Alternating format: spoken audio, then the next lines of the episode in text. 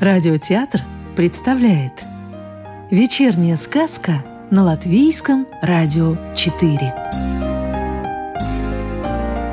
Добро пожаловать в мир народных латышских сказок А сегодня мы услышим продолжение истории про силача и узнаем, удалось ли нашему главному герою выполнить задание короля – добыть золотого коня, золотую собаку и золотого петуха. На утро силач спрашивает, за сто верст все видишь, все слышишь. «Ну что ночью видал?» «Ничего не видал», — отвечает тот. «Что ж, нет, так нет». Велел силач на следующую ночь, чтобы горы передвигай, шел мост караулить. Но и тот заснул пришлось силачу вместо него чертей подстерегать. В эту ночь он убил среднего сына черта, а его коня, собаку и петуха тоже в конюшне запер. На третью ночь мост караулил воду разгоняй. И все было так же, как в первые две ночи. В эту ночь силач убил старшего сына черта, а коня, собаку и петуха в конюшне запер. На четвертую ночь сам силач собрался мост караулить. Перед тем, как идти, поставил он на стол три тарелки, на тарелке по стакану, налил в стаканы воды и наказал своим товарищам. «Вы оставайтесь здесь и смотрите в эти стаканы. Если вода в них покраснеет, то мешайте ее изо всех сил, чтобы у меня, когда я на мосту с чертом биться буду, силы прибавилось. Вот наступила полночь, спустился силач под мост и ждет. Скачет на золотом коне сам черт, земля под ним ходуном ходит, а за ним золотая собака и золотой петух. Подъехал черт к мосту, золотой конь ржет, золотая собака лает, золотой петух поет, а на мост идти не хотят – «Почему на мост не идете?» — кричит черт.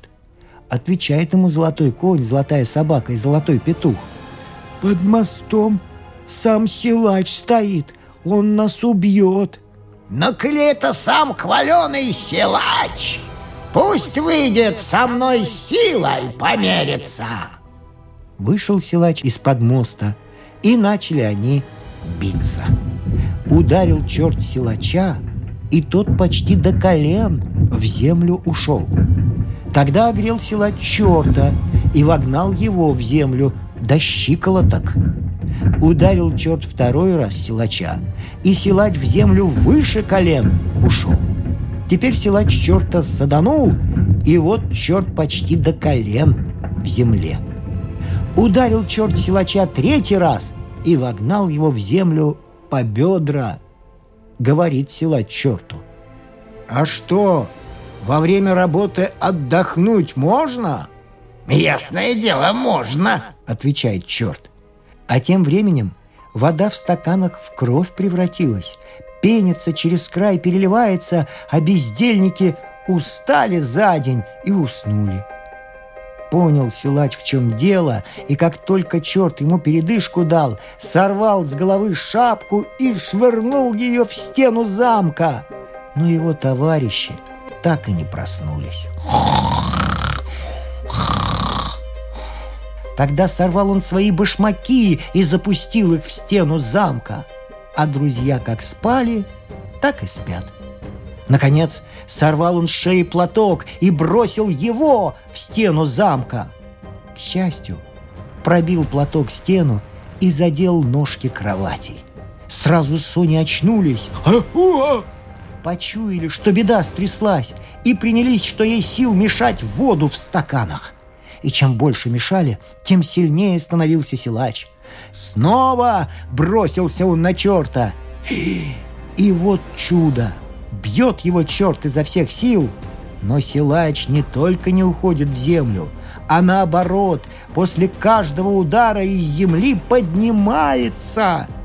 Туго черту пришлось. Совсем его силач в землю вогнал. Засмеялся и крикнул. «Чтоб тебя, черта, черти забрали!» Разделался силач с чертом, а его золотого коня, золотую собаку и золотого петуха в замок привел. Подозвал он своих товарищей и надавал им оплеух за то, что чуть было его не погубили. На утро силач дал каждому из них коня, собаку и петуха, тех, что отобрал у сыновей черта. Себе же оставил золотого коня, золотую собаку и золотого петуха. Вскочили они все четверо на коней и к дому повернули. Проехали немного, и силач вдруг вспомнил – где же золотое кольцо, что принцесса мне на палец надела? Я его в замке у черта забыл. Делать нечего. Велел он товарищам дальше ехать, а сам за кольцом повернул. Подъехал к замку. Но что это? Ворота на запоре? В замок не пробраться. Задумался силач. Что же ему теперь делать? Тут золотой конь, собака и петух научили его, как превратиться в муху, чтобы сквозь замочную скважину за кольцом пролезть. Обернулся силач мухой, пролез сквозь замочную скважину и только хотел кольцо взять, как вдруг видят, сидят в другой горнице три чертовы дочери с матерью черта и о чем-то судачат. Решил он подслушать, о чем они говорят. Влетел в силач в комнату, сел на печку и слушает. Говорит чертова мать. «Непременно должны мы этому силачу отомстить. Завтра я обернусь белой корчмой у дороги, по которой они поедут.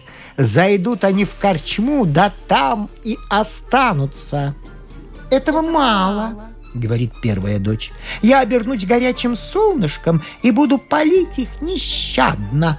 Захотят они пить, и появится перед ними прохладная речка. Напьются они из речки, да там и останутся». «Этого мало», — говорит вторая дочь. «Я обернусь грушей, усыпанной плодами. Отведают они груш, да там и останутся». «И этого мало», — говорит третья дочь. «Я обернусь мягким лужком и нашлю на них сон. Стреножат они коней, сами лягут на травку, да там и останутся». Выслушал все это силач, схватил кольцо, пролез сквозь замочную скважину, принял свой прежний вид — вскочил на золотого коня и, что есть духу, пустился своих попутчиков догонять. А золотая собака и золотой петух за ним бегут. Догнал он товарищей, но ни слова не сказал. Едут они, едут, видят, как же, стоит у дороги белая корчма. Товарищи силача так и рвутся в корчму, будто тянет их кто. Но силач ни за что не пускает – Едут дальше. Солнце так палит, так палит, сил нет. И тут, как нарочно, речка течет. А вода в ней прозрачная да прохладная. Для товарищей это словно манна небесная. Нужно им напиться, да и все. А силач ни за что не разрешает. Проехали эту речку и велит силач им назад посмотреть. Глянули – Никакой речки нет, да и пить больше не хочется. Едут дальше, стоит у дороги груша, а на ней полно плодов. Страсть, как хочется им груш отведать, но и этого силач не дозволил. Еще немного проехали, лук перед ними, травка на нем мягкая, душистая, и так им спать захотелось, прямо с коней падают – а силач все торопит. «Нечего здесь спать! Едем дальше!» Доехали до перекрестка, сон как рукой сняло. Попрощался силач с товарищами на перекрестке и говорит «Берите каждый по коню, по собаке да по петуху и езжайте куда хотите, а я домой поеду.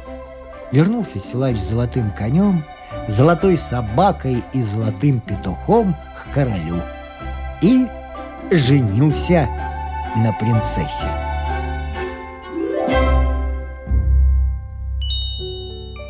Сказку читал актер Рижского русского театра Вадим Гроссман. Доброго вечера и до завтра!